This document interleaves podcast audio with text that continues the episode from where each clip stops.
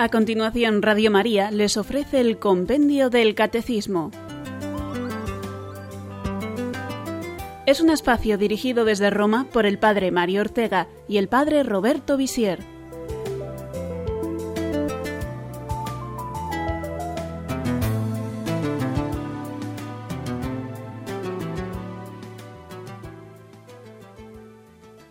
Buenas tardes y bienvenidos a nuestro programa de hoy del Compendio del Catecismo en Radio María.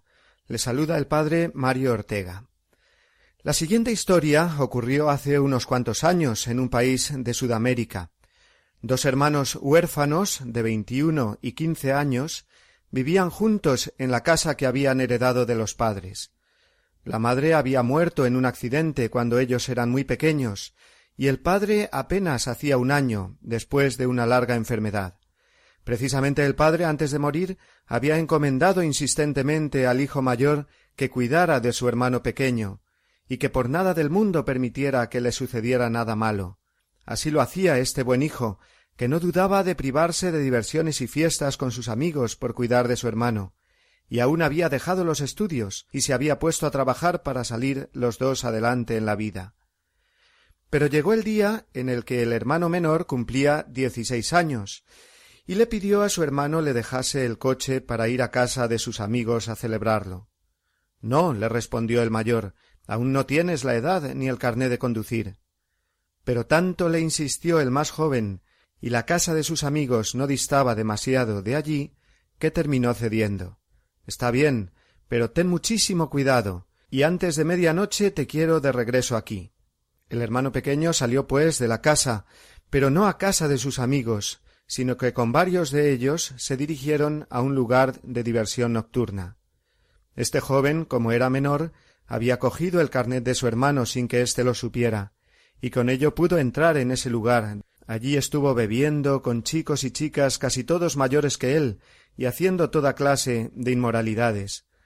Por supuesto, pasó la medianoche, y este chico no regresaba a su casa.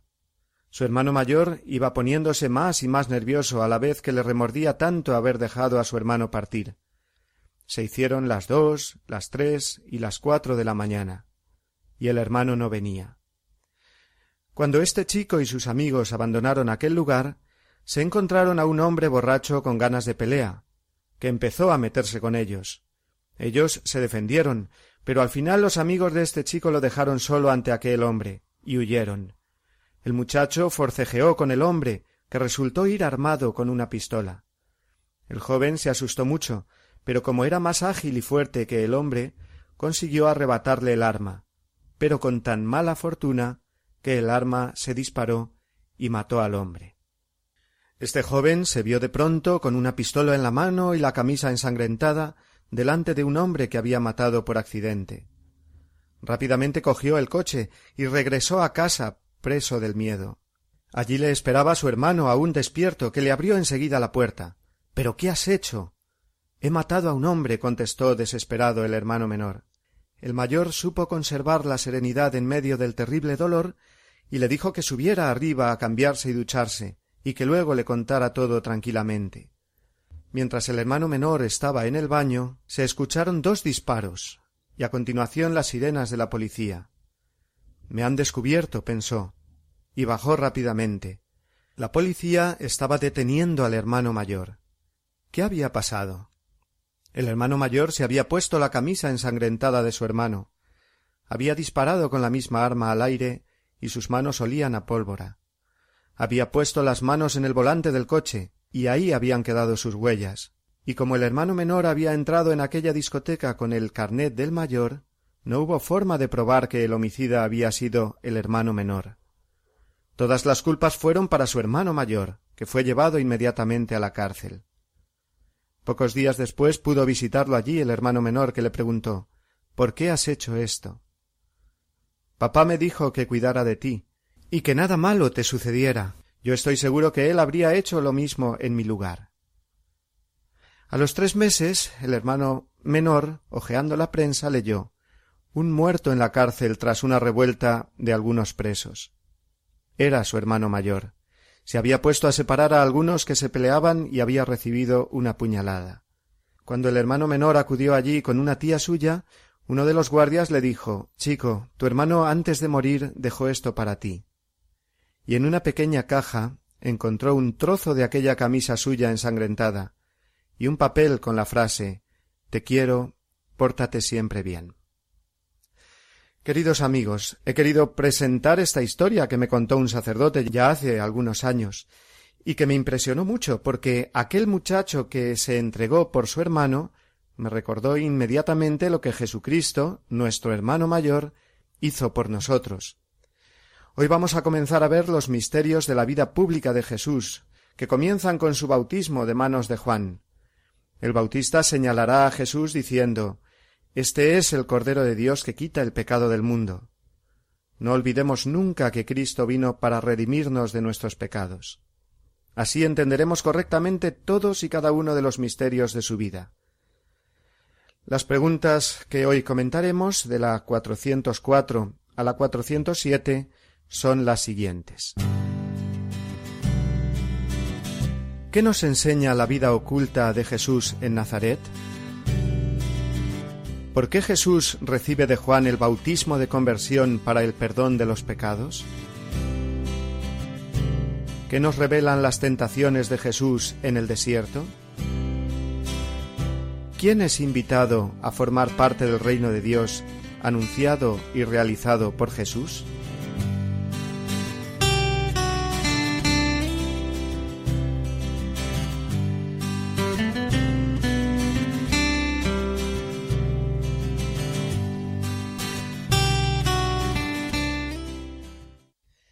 Ayer ya nos referimos a los largos años, casi toda su vida, que pasó Jesús en Nazaret, entre lo que conocemos de su infancia y el momento en que comenzará a los treinta años la predicación del reino. No obstante, a la luz de la pregunta ciento cuatro, y antes de entrar ya de lleno en su vida pública, penetremos un poco más en la enseñanza de estos años de Jesús en Nazaret. ¿Qué nos enseña la vida oculta de Jesús en Nazaret? Durante la vida oculta en Nazaret, Jesús permanece en el silencio de una existencia ordinaria. Nos permite así entrar en comunión con Él en la santidad de la vida cotidiana, hecha de oración, sencillez, trabajo y amor familiar. La sumisión a María y a José, su padre legal, es imagen de la obediencia filial de Jesús al Padre. María y José, con su fe, acogen el misterio de Jesús, aunque no siempre lo comprendan.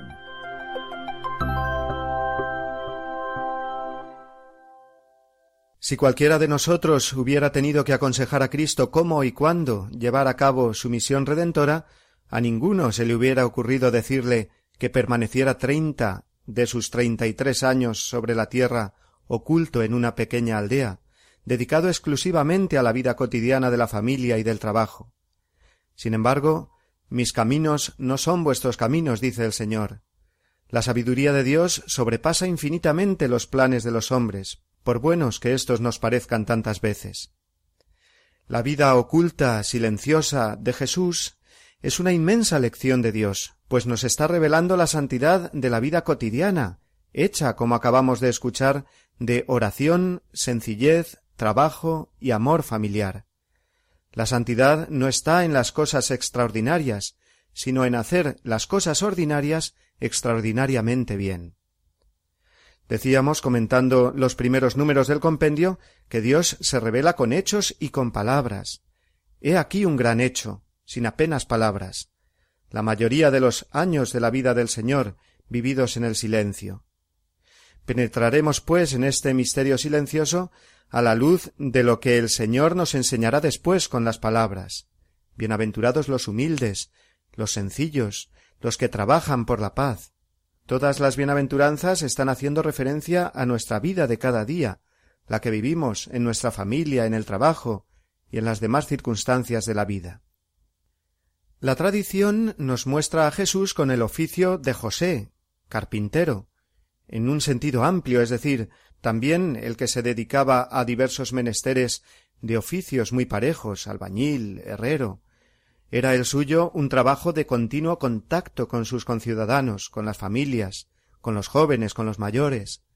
No nos lo tenemos que imaginar a Jesús metido siempre en un taller, sino pensar en el trabajo bien hecho del carpintero de Nazaret, y en la infinita caridad que pondría en el trato con los hermanos a quienes servía.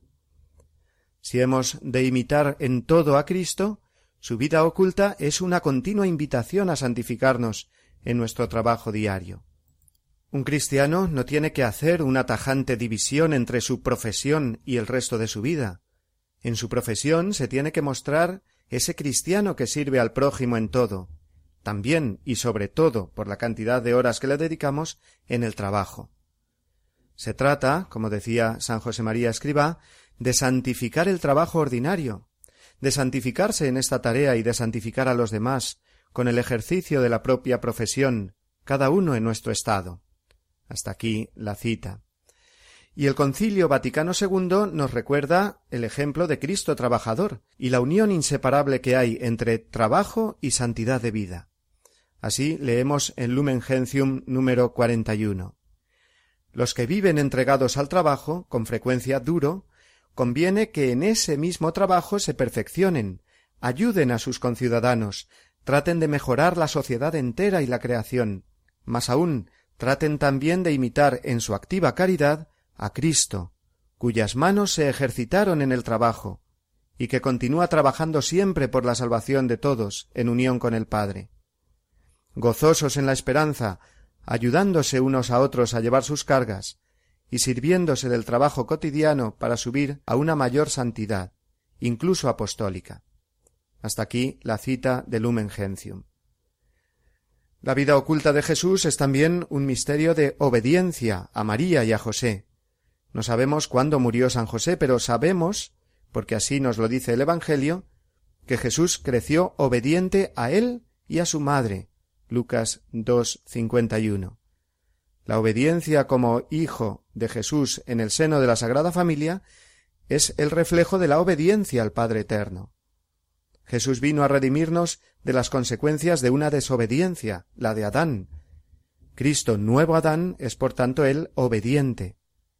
Mi alimento es hacer la voluntad del Padre, nos dirá, o me has dado un cuerpo y aquí estoy, oh Padre, para hacer tu voluntad. Hebreos 10, La obediencia de Cristo. Por ella nos redime. Nos alejó de Dios la desobediencia de un hombre, y nos reconcilió con él la obediencia de Cristo Jesús. La obediencia es siempre redentora. Y esto es otra enseñanza absolutamente fundamental del Evangelio de la vida oculta del Señor. Obediencia por amor a Dios y a los legítimos superiores tanto a nivel, digamos, eclesial, la obediencia que un católico muestra al Papa, al obispo, a su director espiritual o confesor, como también podemos hablar de ella a nivel civil, aunque a otro nivel, como es natural, la obediencia a los gobernantes legítimos, para conservar la paz y el orden social, es algo querido por Dios. Pero dediquemos una palabra antes de hacer una pausa sobre cómo viven María y José con Jesús en Nazaret acogen con fe el misterio, descubriendo en cada momento nuevos destellos del Verbo encarnado, con quien comparten todo, y misterio insondable, a quien tienen que educar. Qué impresionante la vocación de María como madre y educadora de Jesús, y también la vocación de San José. En el misterio de la pérdida y hallazgo de Jesús en el templo, podemos asomarnos un poco al estado del corazón de María y José. Vivían absolutamente de la fe, no comprendían tantas veces como leemos en Lucas 2.50. Y sin embargo, María guardaba todas las cosas, es decir, los misterios de la vida de su Hijo, en el corazón. Y ahora sí, damos paso a una breve pausa musical.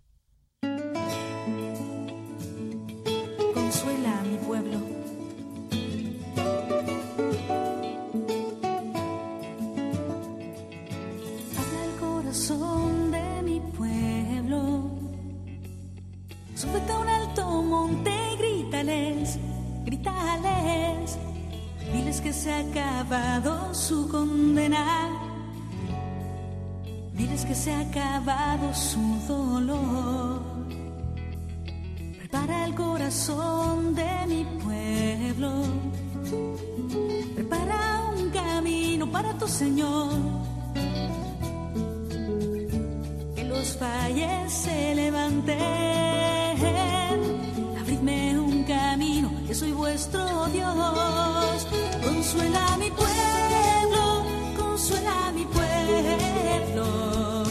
Súbete a un alto monte y grítales.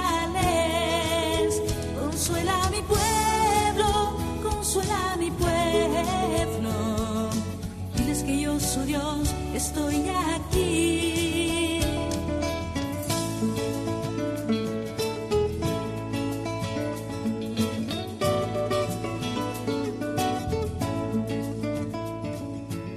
Que podrán ver todos mi rostro. Diles que lo torcido se enderezará. Que aunque vean que todo marchita, diles que mi palabra se cumplirá. Habla al corazón de mi pueblo.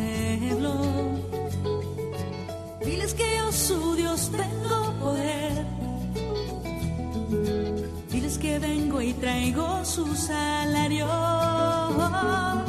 Diles que yo su Dios estoy aquí. Consuela a mi pueblo, consuela a mi pueblo. Súbete a un alto monte y grítales. Consuela a mi pueblo, consuela a mi pueblo. Diles que yo su Dios estoy aquí. Consuela a mi consuela a mi pueblo. Súbete a un alto monte y grítales. Consuela a mi pueblo, consuela a mi pueblo. Diles que yo su Dios estoy aquí.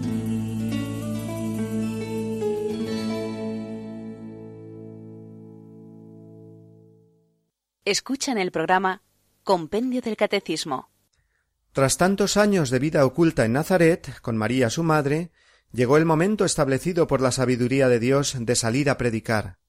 El inicio del ministerio público de Jesús lo marca un momento especialmente misterioso, como fue el recibir el bautismo de conversión de Juan en el río Jordán, Mateo 3, 11 al 17. Escuchemos la pregunta 105 del compendio que nos da razón de este episodio de la vida de Cristo. ¿Por qué Jesús recibe de Juan el bautismo de conversión para el perdón de los pecados? Jesús recibe de Juan el bautismo de conversión para inaugurar su vida pública y anticipar el bautismo de su muerte, y aunque no había en él pecado alguno, Jesús, el Cordero de Dios que quita el pecado del mundo, acepta ser contado entre los pecadores. El Padre lo proclama su Hijo predilecto, y el Espíritu viene a posarse sobre él. El bautismo de Jesús es la prefiguración de nuestro bautismo.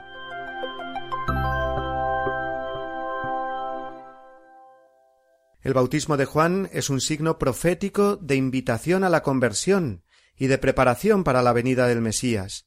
No es obviamente el bautismo cristiano que Cristo inaugura y que encarga a sus discípulos hacer una vez que haya muerto y resucitado. El de Juan es un bautismo penitencial, de conversión. Los que acuden a él a la orilla del Jordán están reconociendo públicamente que son pecadores. Y este es el gran misterio, que Jesús se pone a la fila de los pecadores. Es un momento de humillación total de Jesús, que es Dios, lo más contrario al pecado, la santidad absoluta. Sin embargo, quien lo viera en la fila de los pecadores podría juzgar sin temor a equivocarse que ese hombre era un pecador, porque voluntariamente se había puesto entre los pecadores para recibir un bautismo de perdón. Por eso Juan se sobresalta al verlo, trata de impedírselo y le dice ¿Soy yo el que necesita ser bautizado por ti, y tú vienes a mí? Jesús le respondió Deja ahora, pues conviene que así cumplamos toda justicia. Mateo 3:15. Respuesta sumamente misteriosa de Jesús, que sólo se entenderá plenamente a la luz de su muerte en la cruz y su resurrección, porque ahí se nos revelará completamente que Jesús ha venido a pagar por todos nuestros pecados, a cancelarlos. Cumplir toda justicia será, pues, satisfacer esa justicia divina transgredida por el pecado de los hombres. No debemos olvidar nunca este aspecto de satisfacción vicaria de Cristo, ni revestirlo de cosas que no son, porque es el núcleo de la redención. Muchas veces se huye en la predicación y en la catequesis de explicar esto que es fundamental. Cristo es el que ha cargado con nuestros pecados, porque era necesario hacerlo para que los hombres obtuviéramos la salvación. Este es el Cordero de Dios que quita el pecado del mundo, decimos con el Bautista al contemplar este misterio, que nos muestra a Cristo Salvador. Recordemos la historia del comienzo del programa de hoy, que nos puede ayudar a comprender este misterio de Cristo cargando con la deuda de la humanidad y pagando por ella con su vida. El bautismo es un signo de la muerte de Cristo. Su sumergirse en las aguas significa su descenso al lugar de los muertos, descendió a los infiernos que decimos en el credo, y su resurgir de las aguas un signo precioso de su resurrección. Por eso la liturgia bautismal cristiana es una continua referencia a ser sepultados con Cristo, para vivir la vida de resucitados con Él. El himno litúrgico que se reza en la solemnidad del bautismo del Señor al final del tiempo de Navidad dice así Mas ¿por qué se ha de lavar el autor de la limpieza? Porque el bautismo hoy empieza y Él lo quiere inaugurar. Es muy importante también recordar que en el bautismo de Jesús se manifestó la Santísima Trinidad la voz del Padre desde el cielo y el Espíritu Santo que desciende sobre el Hijo encarnado. El himno litúrgico que leíamos antes termina así. Esta palabra hecha carne que ahora Juan tiene a sus pies, esperando que la lave sin haber hecho por qué. Y se rompe todo el cielo, y entre las nubes se ve una paloma que viene a posarse sobre él. Y se oye la voz del Padre, que grita Tratadlo bien. Mi Hijo querido es. Y así Juan, al mismo tiempo, vio a Dios en personas tres, voz y paloma en los cielos y el Verbo eterno a sus pies. El bautismo del Señor es, pues, la inauguración del bautismo cristiano. El episodio que sucedió después en la vida de Jesús y que podemos entenderlo mejor si hemos captado bien el sentido de su bautismo fue el de las tentaciones a las que se sometió Jesús en el desierto. Escuchemos ahora la pregunta 106 del compendio. ¿Qué nos revelan las tentaciones de Jesús en el desierto? Las tentaciones de Jesús en el desierto recapitulan la de Adán en el paraíso y las de Israel en el desierto. Satanás tienta a Jesús en su obediencia a la misión que el Padre le ha confiado. Cristo, nuevo Adán, resiste, y su victoria anuncia la de su pasión, en la que su amor filial dará suprema prueba de obediencia. La Iglesia se une particularmente a este misterio en el tiempo litúrgico de la Cuaresma.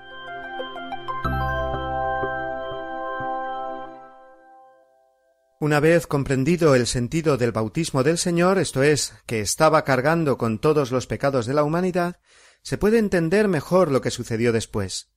Tras alejarse de la orilla del Jordán, el Señor se dirigió hacia las montañas desérticas que se pueden contemplar muy bien desde las afueras de la ciudad de Jericó. En apenas unos kilómetros uno pasa de un paisaje de vegetación y agua a unos lugares completamente áridos. Es muy interesante estudiar la geografía de la Tierra Santa, porque uno puede ver que hasta la geografía de allí nos ayuda a comprender los misterios de la vida de Cristo. Es una geografía muy expresiva, digamos, teológicamente. Jesús se retira al desierto, Mateo 4, 1 al 11. Y allí permanece cuarenta días, de nuevo el número que nos recuerda el éxodo de Israel también por el desierto, cuarenta años. Este tiempo es para Jesús una preparación inmediata a su predicación y a la entrega que va a hacer de su vida por amor una verdadera preparación interior, una prueba muy dura, física y sobre todo espiritualmente hablando, porque el Hijo de Dios, Dios como el Padre, aparecerá en estos momentos como a merced de lo que le insinúe el demonio. Digamos que al demonio, por su soberbia, se le oculta ahora la divinidad de Jesús y ve solamente al hombre débil sobre el cual puede ejercer su acción tentadora como aquel momento en que por primera vez tentó al hombre en el paraíso terrenal. Las tentaciones de Jesús en el desierto, como nos explica el Catecismo Mayor en el número 538, son una recapitulación de Adán en el paraíso. El desierto, imagen opuesta al Edén, se convertirá en lugar de la reconciliación y de la salvación. Así podemos comprender que la prueba o las pruebas a las que se va a someter Jesús en el desierto son pruebas de obediencia. Obediencia a la voluntad del Padre, para restaurar aquella desobediencia que condujo al hombre a la muerte. Las tentaciones de Jesús en el desierto están explicadas de un modo muy profundo y original en el libro Jesús de Nazaret de Benedicto XVI, en el volumen dedicado a la predicación y misterio pascual de Cristo, concretamente en el capítulo 2.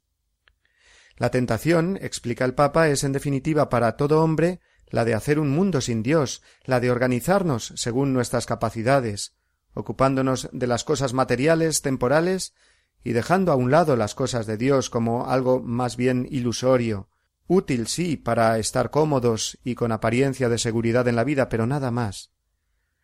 Así, lo que empieza a proponer el demonio a Jesús es la satisfacción de una necesidad material, corporal, cuando lo ve físicamente más débil. Haz que estas piedras se conviertan en pan. Jesús le contestará No sólo de pan vive el hombre, enseñándonos a situar las cosas en su justo orden, mirando a nuestro fin último. La segunda de las tentaciones es la de que Jesús demuestre su divinidad al mundo a través del poder, de la gloria. Si eres el Hijo de Dios, tírate desde aquí arriba y que te recojan los ángeles, para que el mundo vea tu gloria. Nos recuerda esto aquel otro momento en el que le dirán a Jesús Si eres el Hijo de Dios, bájate de la cruz. Es la tentación de mostrar el poder y la gloria de un modo fácil y soberbio, no por el camino del amor y de la humildad como es el plan de Dios y finalmente la tentación del poseer riquezas y honores. Mostrándole todos los reinos del mundo y su gloria, le dijo el demonio a Jesús Todo esto te daré si te postras y me adoras. Es la tentación más profunda del ser humano. Se corresponde con la tentación en la que cayeron Adán y Eva, la tentación de ser como dioses, de encontrar la felicidad en el dominio de un mundo sin Dios. Por eso Jesús vencerá esta tentación y nos enseñará el amor y la fidelidad a Dios, diciendo Al Señor adorarás y a Él solo darás culto. El demonio, nos dice el Evangelio, se retiró hasta otra ocasión. Esa otra ocasión en que tentará a Jesús se nos revelará especialmente dramática en la agonía del huerto de los olivos, en Getsemaní, donde Jesús volverá a vencer entregándose a la obediencia filial al Padre. No se haga mi voluntad, sino la tuya. Mateo 26, 42. Las tentaciones de Jesús, pues, iluminan tremendamente nuestra vida humana y cristiana. El Hijo de Dios ha sido probado en todo igual que nosotros menos en el pecado, nos recuerda la carta a los Hebreos 4, 15. Nuestra vida será combate y lucha si queremos alcanzar la vida eterna.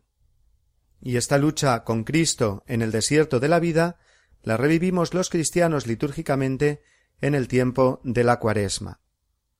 Pero llega el momento de hacer una nueva pausa antes de continuar nuestro comentario de hoy.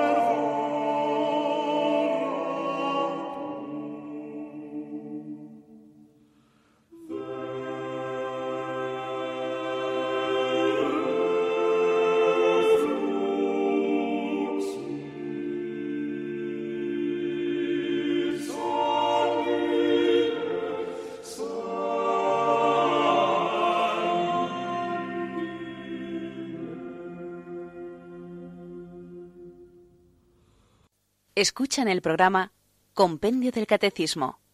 Después de las tentaciones en el desierto, Jesús se lanza al anuncio del reino de Dios. Retornó a Galilea, Mateo 4, 4, y allí comenzó a proclamar la buena nueva de Dios. Aquella región, el norte de la Tierra Santa, fue la que escuchó por primera vez el Evangelio del reino de Dios. Aquellas ciudades en torno al lago de Galilea o Tiberíades, Nazaret, Cafarnaún, Magdala, Caná, y todas sus palabras y milagros nos hablarán principalmente de una cosa, el reino de Dios, o el reino de los cielos. Bajo este concepto comenzará el discurso evangélico o sermón de la montaña, con las bienaventuranzas, el Padre nuestro, la ley del amor. Jesús va presentando las diversas disposiciones del corazón nuevo del cristiano, el ayuno, la limosna, la oración, la caridad. La predicación del reino se puede seguir de un modo muy organizado y claro, y a él haremos especial referencia, a lo largo del Evangelio de San Mateo, a partir del capítulo cinco hasta el capítulo veintiséis que da inicio al misterio de la pasión y muerte del Señor. Pero en primer lugar ahora debemos escuchar la pregunta ciento siete del compendio y dejarnos guiar por lo que en este número se nos enseña. ¿Quién es invitado a formar parte del reino de Dios, anunciado y realizado por Jesús? Jesús invita a todos los hombres a entrar en el reino de Dios. Aún el peor de los pecadores es llamado a convertirse y aceptar la infinita misericordia del Padre. El reino pertenece, ya aquí en la tierra, a quienes lo acogen con corazón humilde. A ellos les son revelados los misterios del reino de Dios. Jesús recorría toda la Galilea enseñando en las sinagogas y proclamando el Evangelio del reino. Leemos en Mateo 4, 23. Es fundamental que entendamos bien la expresión el reino de Dios o el reino de los cielos. La expulsión del paraíso de Adán y Eva después del pecado es un modo de expresar que el hombre queda privado de una comunión plena con Dios, pues ha perdido el don sobrenatural de la gracia. Dios no puede reinar en el alma del hombre caído. Este hombre se tiene que convertir, necesita la salvación, que será entonces la vuelta a la comunión con Dios, es decir, el inicio del reinado de Dios en su corazón y en todo el mundo. Dios quiere que todos los hombres se salven, que participen de su vida divina, y para ello quiere reunir a todos los hombres en torno a su Hijo Jesucristo. Esta reunión o asamblea es la Iglesia, que es sobre la tierra el germen y el comienzo de este reino de Dios. El reino de Dios es, pues, la reunión de los hombres como familia de Dios por medio de la persona y la acción salvadora de Jesucristo. No es el reino de los cielos ningún club restringido a nadie. Fue anunciado en primer lugar a los hijos de Israel, pero este reino mesiánico está destinado a ser universal, y a acoger a todos los hombres de todas las naciones y de todos los tiempos. Precisamente Jesús compara su reino a un banquete al cual son convocados los invitados. Cuando éstos no acuden, manda el anfitrión a sus criados a salir a caminos y cruces para invitar a todos. El reino de Dios no es como se lo imaginan los poderosos de este mundo o los que, no siendo poderosos, tienen afán de poder. No es una liberación política ni incita a nadie a revueltas ni a agitaciones. Es un reino de amor, que nace y crece en el corazón de cada persona, y se extiende como reino de verdad, vida y santidad. Y con esta vida santa, que pone a Cristo como Rey en el centro de cada corazón, será como se transforme el mundo a todos los niveles, según el orden de la verdadera justicia, la que está iluminada y guiada por la caridad. Como había muchos israelitas que al oír hablar del reino se imaginaban una liberación a nivel político y social, Jesús pone mucho cuidado en que no lo consideren un rey en este sentido. Mi reino no es de este mundo, dirá Pilato. Y por eso muchas veces ordena que no se proclamen ciertos signos que hace. Esto lo vemos sobre todo en el Evangelio de San Marcos, porque la gente podría entender el reino en un sentido equivocado, solamente material, temporal, humano y no divino. El reino es para todos, pero uno tiene que hacerse pobre, humilde, pequeño, para poderlo acoger. Precisamente comienza así el discurso evangélico o sermón de la montaña, Mateo capítulo 5, proclamando solemnemente Bienaventurados los pobres de espíritu, porque de ellos es el reino de los cielos. Y el que había nacido pobre, vivió pobre y murió pobre, declaró que quien muestre amor activo hacia los pobres será quien se siente un día a su derecha en el cielo. Esta pobreza de espíritu es sencillez, confianza sin límites en la providencia, humildad, no creerse importante y sabio, porque a éstos Dios les oculta el camino hacia el reino. La sencillez y pobreza del corazón se manifiesta después en la caridad hacia el prójimo. Es el reino de Dios que nace en el corazón humilde, pero que se extiende por el mundo y por cada persona. Cuando sus mismos discípulos discuten entre ellos quién será el primero en el reino de los cielos, Jesús declara que será el que se haga como un niño. Y cuando dos de sus apóstoles, Santiago y Juan, le piden los primeros puestos, Cristo les indica que los primeros puestos de ese reino de caridad serán para los que más sirvan a los demás. Y todos los hombres son convocados por Dios a su reino, incluidos los pecadores. A ellos se dirigirá Jesucristo de una manera especial, los buscará como un pastor busca a su oveja perdida, y habrá más alegría en el cielo por un pecador que se convierta que por cien justos que no necesiten de conversión. Por eso el reino de Dios se expresa sobre todo en las parábolas de la misericordia, que se encuentran en el Evangelio de Lucas, capítulo quince. Aunque las parábolas conocidas con el nombre de parábolas del reino son las que encontramos en el capítulo trece de San Mateo, y que comienzan precisamente así. El reino de los cielos se parece se parece a un grano de mostaza, que siendo insignificante está llamado a convertirse en un gran árbol. Se parece a la levadura, que no se ve, pero que gracias a ella fermenta el pan. Se parece a un sembrador, que siembra la semilla del Evangelio en el corazón. El reino se parece también a un tesoro o a una perla, por los cuales merece la pena venderlo todo para comprarlo, etc. El reino de Dios no se puede describir de otro modo que no sea mediante parábolas, porque se refiere a una realidad infinita, eterna, que no podemos abarcar. Sin embargo, siendo humildes y sencillos, a través de las parábolas, podemos entrar en el misterio de Dios, acoger su reino, y por eso la actitud arrogante, o del que se cree que sabe mucho, o la del que se considera superior a los demás en dignidad o inteligencia, impide ver, comprender y acoger el reino de los cielos.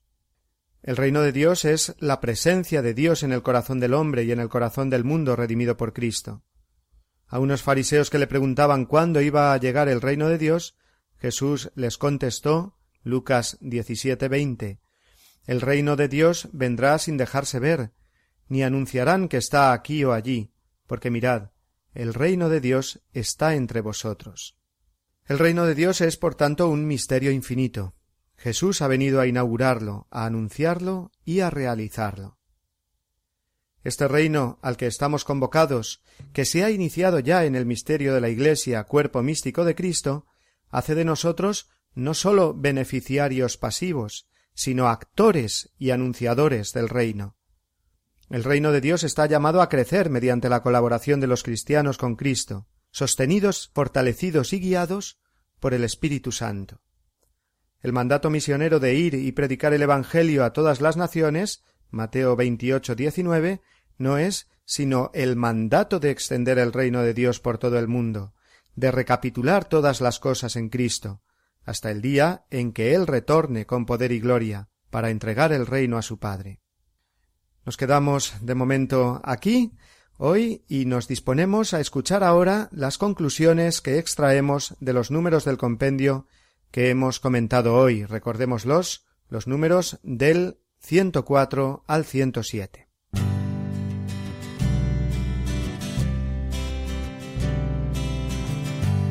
Primero, la vida oculta de Cristo en Nazaret nos enseña a vivir nuestra vida cotidiana como Él vivió esos largos treinta años, entregándonos como Él a la voluntad del Padre en nuestra vida de cada día, viviendo con alegría y gratitud nuestra vida familiar, viviendo con verdadero espíritu de servicio nuestro trabajo, las relaciones con los demás, amigos o desconocidos.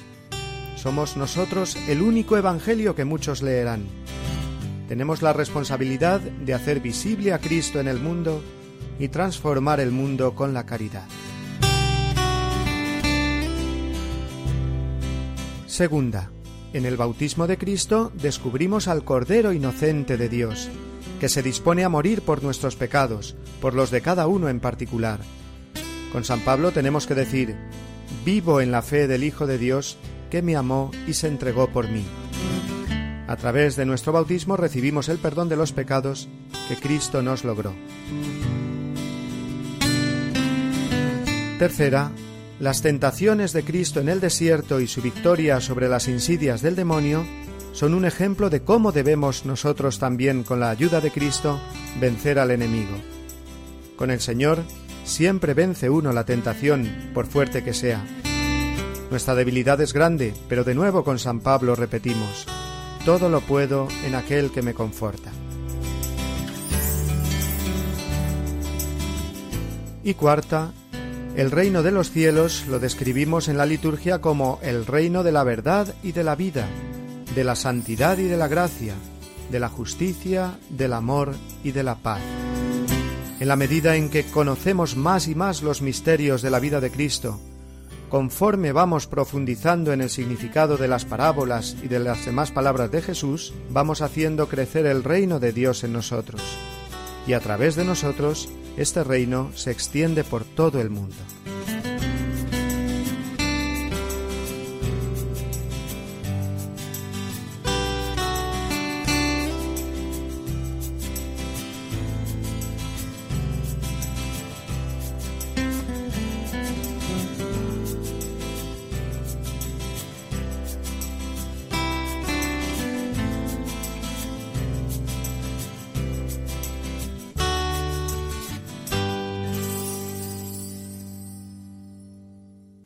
Para participar en directo, 91 153 8550.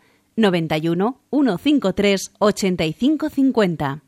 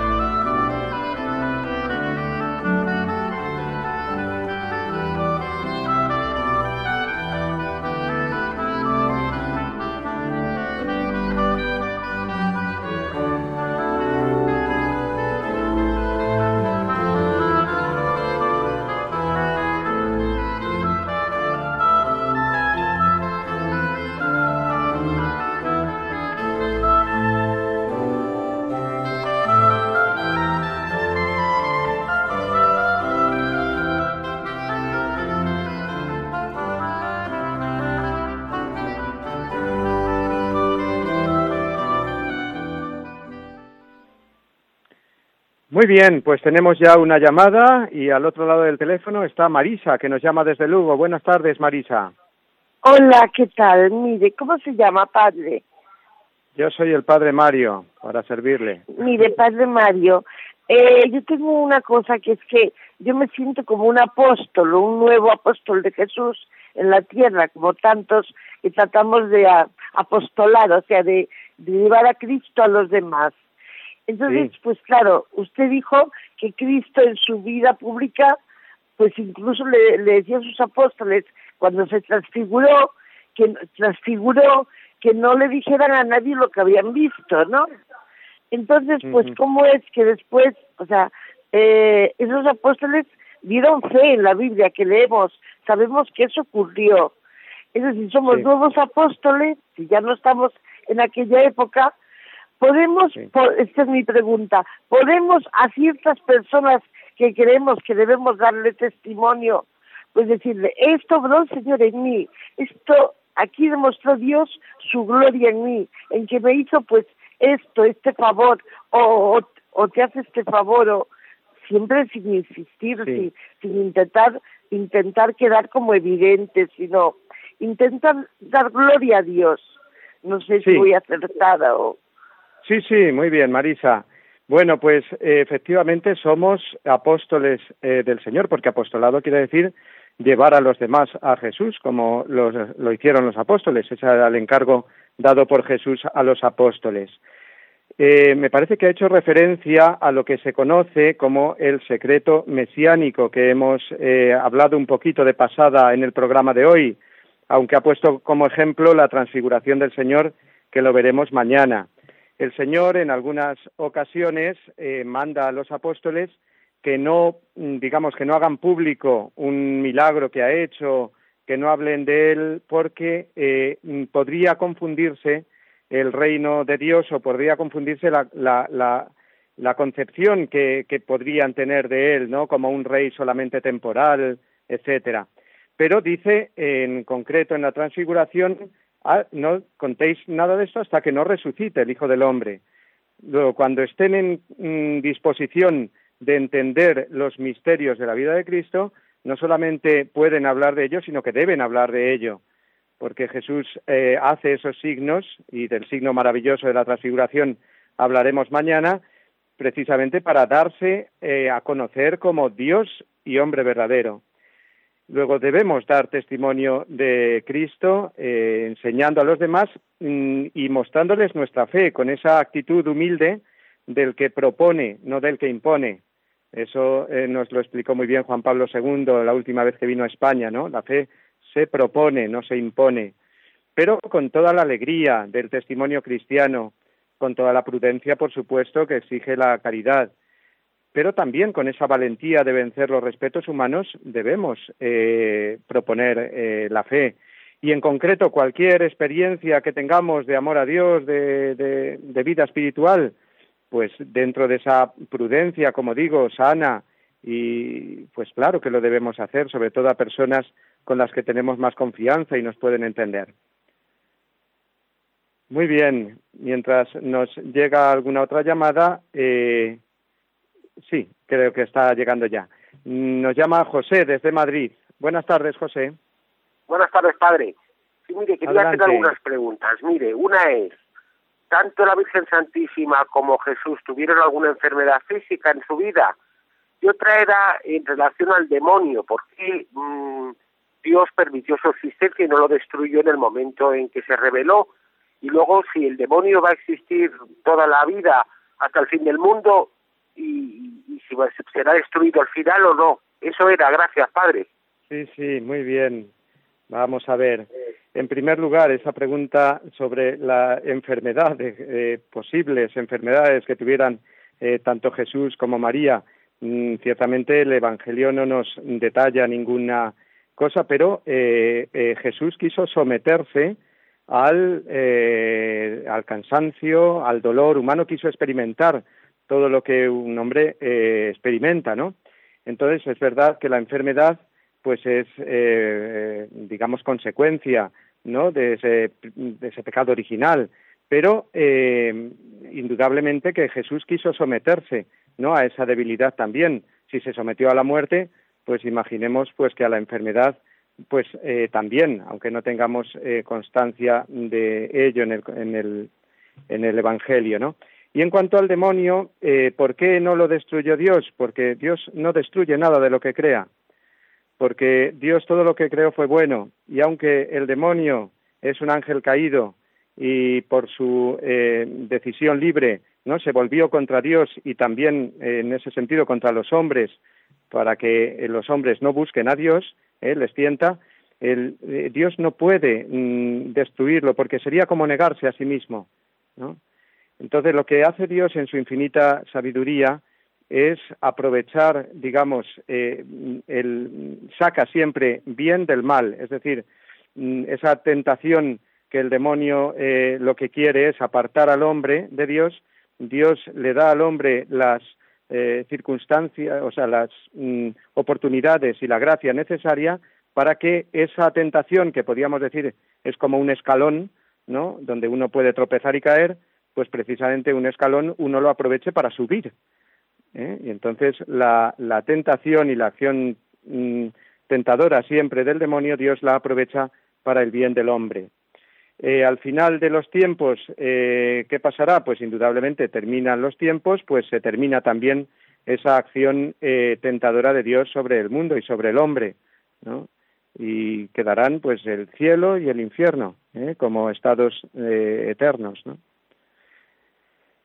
Decía que mientras eh, nos llega alguna otra llamada vamos a aprovechar para contestar algunas de las llamadas que nos llegan por eh, correo electrónico o por eh, la red social del Facebook.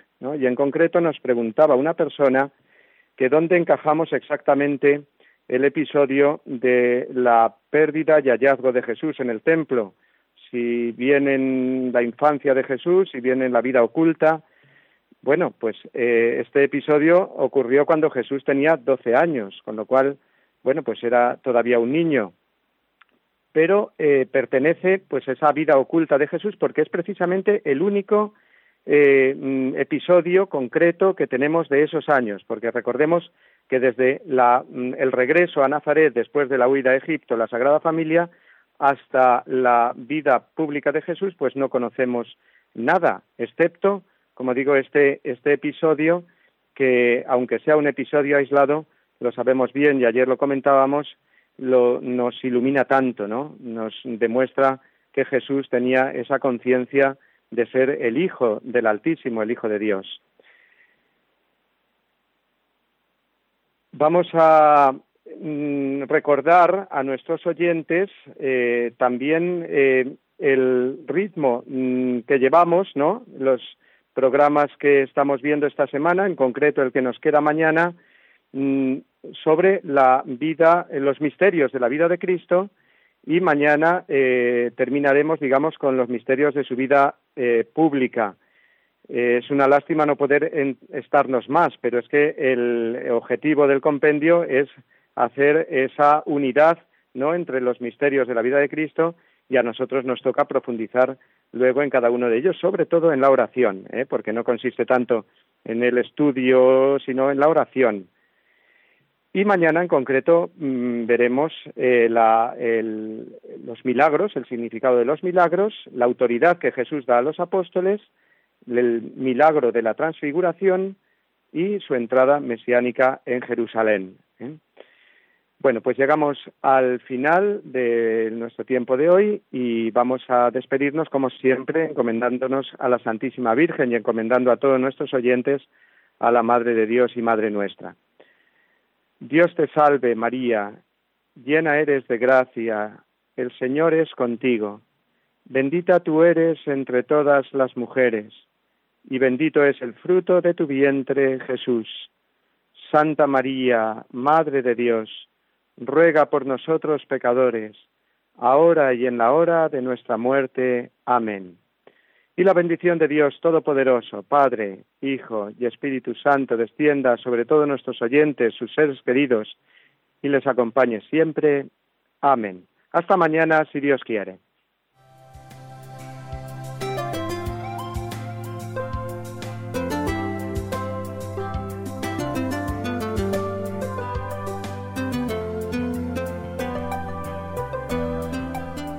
Así concluye en Radio María el Compendio del Catecismo. Es un espacio dirigido desde Roma por el Padre Mario Ortega y el Padre Roberto Visier.